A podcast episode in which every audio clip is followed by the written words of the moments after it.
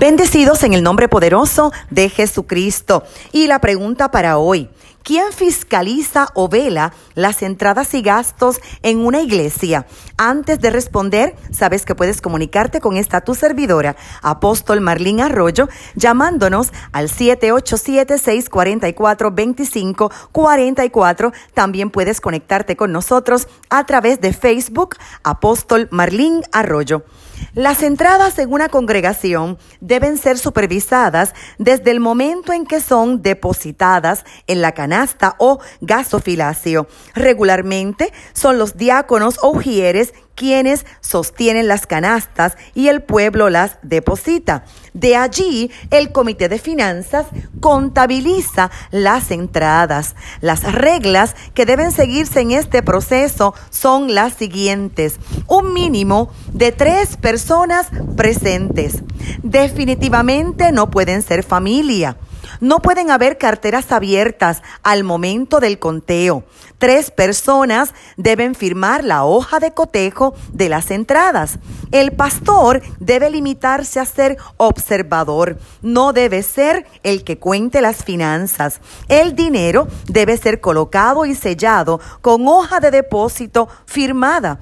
Se guarda en un lugar seguro mientras finaliza el servicio de alabanza y adoración y luego debe depositarse ese mismo día en el banco. Hay servicios bancarios de depósito nocturno o caja de seguridad.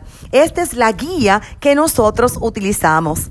Ahora bien, luego que se deposite en la cuenta bancaria de la iglesia, es importante que los cheques tengan un mínimo de dos firmas para que puedan ser procesados. Hay gastos corrientes que no requieren la autorización de la Junta, como por ejemplo pago de luz, de agua, teléfono, renta, pago de hipoteca, nómina, misceláneos pero los gastos extraordinarios y las transacciones como compra de propiedades requieren además de la aprobación de Dios, la reunión de la Junta de Directores o del Comité de Finanzas según sea el caso. De hecho, el banco siempre pedirá la autorización de la iglesia mediante una resolución corporativa para que el representante de la iglesia, regularmente el pastor o presidente de la Junta, firmen cada congregación debe estar incorporada en el Departamento de Estado,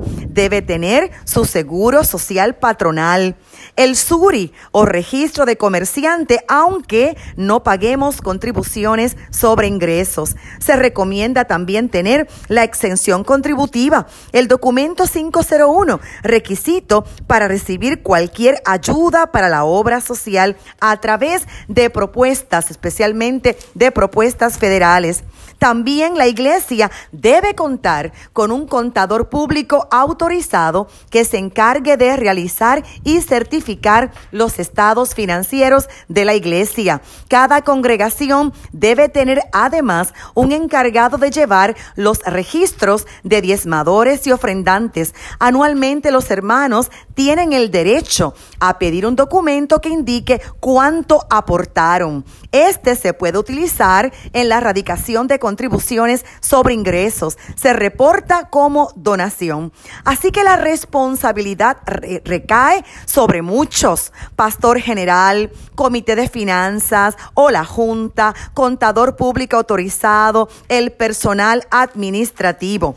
Bíblicamente es importante que todas estas personas envueltas en las finanzas cumplan con un requisito básico. Cuando vamos a Hechos de los Apóstoles, capítulo 6, versículo 3, los apóstoles estaban decidiendo quiénes iban a atender las mesas y pidieron personas de buena reputación, llenas del Espíritu Santo y de sabiduría para poderle encargar esta tarea. Por lo tanto, si para atender mesas los apóstoles pidieron todos estos rasgos, imagínense lo que se necesita, honestidad, integridad para poder manejar las finanzas de una iglesia. Espero que estos consejos les sean de ayuda a los pastores generales y al liderato que está en sintonía.